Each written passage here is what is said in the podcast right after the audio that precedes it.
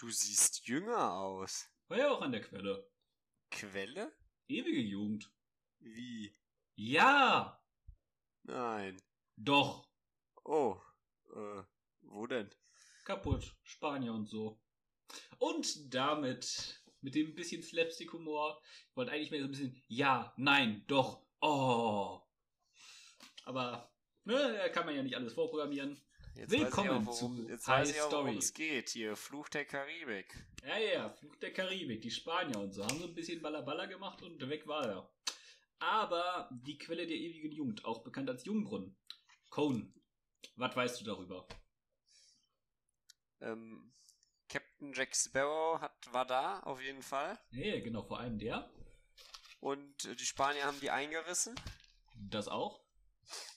Ach, und dann war da noch irgendwie sowas anderes, so ein Blackbeard, keine Ahnung. Ja, ja, irgendwas. Okay, mal zurück aus dem Reich der Mythen ins Reich der realen, äh, der Realität, wo es den Jungbrunnen gegeben hat. Der Ju Na, okay, wusstest du, dass es in Civ 5 einen Jungbrunnen als Easter Egg gibt? Einfach mal 10 Zufriedenheit. Für Indien easy game dann, ne? Okay, ja, das weiß ich nicht. Ja, jetzt weißt du's, ne? Ich habe ja gesehen, du bist ja letztendlich erste 5 Spieler geworden. Ja, ja, ne? Hast du mir jetzt auch installiert. Und ja, ihm werden verschiedene sagenumwobene Effekte zugeschrieben, die sich grob in zwei Kategorien einteilen lassen. Unsterblich machend, besonders langlebig und unglaubliche Heilkräfte, die jede Krankheit heilen oder den Körper selbst jünger machen. Also im Prinzip die Kategorie, wie lebt man länger oder wie lebt man gesünder. Ja. Schon cool oder so, ne, Tom? ja früher gab es dafür einen Jungbrunnen. Heute machen das andere. Ja.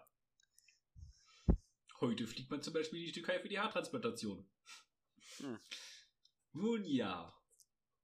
Okay, ähm, in der Literatur und Kunst gibt es verschiedene Darstellungen. Die früheste uns bekannte passierte circa 450 vor Christus, also before Christ ist datiert, vom griechischen Schriftsteller Herodotus. Er berichtet von einem speziellen Wasser, das ungewöhnliches und langes Leben beschert. Heutzutage besser bekannt als Seifenwasser. Nun ja, zumindest könnte man sagen, das hat ja ähnliche Eigenschaften, ne, Cole? Das ist jetzt noch nicht so aufschlussreich, bin ich jetzt ganz ehrlich. Ja, aber ich fand zumindest einigermaßen funny, wenn man jetzt sagt, yo, guck mal, äh, heute waschen wir uns einfach. Die damals haben halt früher magisches Wasser gesüppelt. Ja, aber woher hatten sie dieses Wasser? Ja, hauptsächlich bekannt ist er aber als ein Geheim des tiefen Dschungel Südamerikas auf einem Level mit Chibola, einer der sieben Städte aus Gold. In den antiken Mythen der Azteken und sonst was immer wieder kennst du ja sicher die Legende der sieben Städte aus Gold. Also So ein ja, die. Legende, die Legende kenne ich, aber haben also die Azteken oder die Inka oder wer auch immer das jetzt war, schon den Jungbrunnen beschrieben?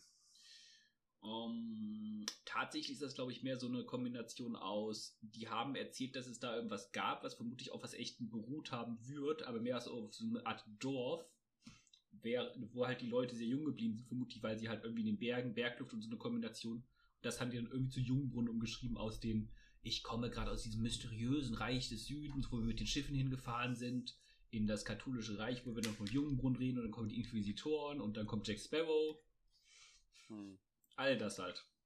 Ja, okay. Mhm. Ja. Jetzt die Frage, Con, was haben die Spanier damit zu tun? Also was sie mit dem Jungbrunnen zu tun haben, weiß ich jetzt nicht unbedingt. Die haben natürlich sehr viel mit den Azteken und den Inkas zu tun. Richtig, sie haben sie alle abgeschlachtet, ein bisschen Genozid gemacht und ein bisschen Jungbrunnen zerstört. Stell dir Ja. mal vor, sowas wie den Jungbrunnen hätte es in echt gegeben. Ich finde es nicht realistisch, dass es sowas gibt, aber mm, you never know, ne? Ja, wieso? Wir haben doch heute Schönheitsdocs.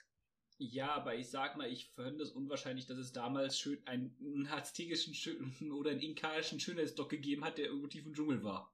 Ach, die gab es bestimmt irgendwo, diese Schamanen da. Ja, aber die haben dir dann eher vielleicht ein bisschen Botox gespritzt. Sowas in der Art. Ja, das kann natürlich sein.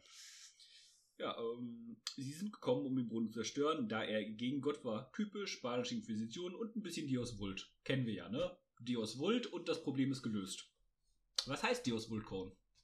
Hm. Vult heißt. Welle, Volo, Vult. Äh, er will. Gott will es, heißt Richtig, das, oder? Gott will es. Und Ja. was macht man mit Gott will es, Korn? Äh, Man erklärt den Heidenkrieg. man behauptet es einfach, ja. Genau, Gott will es. Wieso greife ich die Muslime an? Dios Vult. Vult. Er will es. Der himmlische Wille. Hm. Und ja, grundsätzlich ist das auch schon alles, was es wissen gibt zum Jugendmund. Es ist insgesamt ein dünnes Thema. Aber mich hat vor allem überrascht, dass die Aufzeichnungen von Before Christ entstanden sind. Also wirklich so 450 vor Christus die ersten Aufzeichnungen. Wie stand Und es die ersten Aufzeichnungen fanden sich dann in den Archiven, oder sagen wir es mal, was heißt in den Archiven in der Literatur der Urvölker Südamerikas? Ähm, nee, tatsächlich einfach in den Aufzeichnungen von Achso, ja, in den griechischen. Ah, das sind auch Urvölker, aber nicht ganz von Amerika.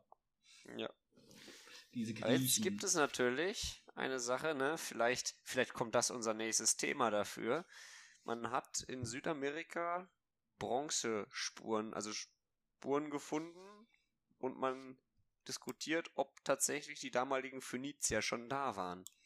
Ja, es gibt ja immer ganz viele verschiedene Geschichten, wie zum Beispiel, dass damals der eine afrikanische König vor Mansa Musa äh, darüber geschippert ist, erfolgreich, zum Beispiel.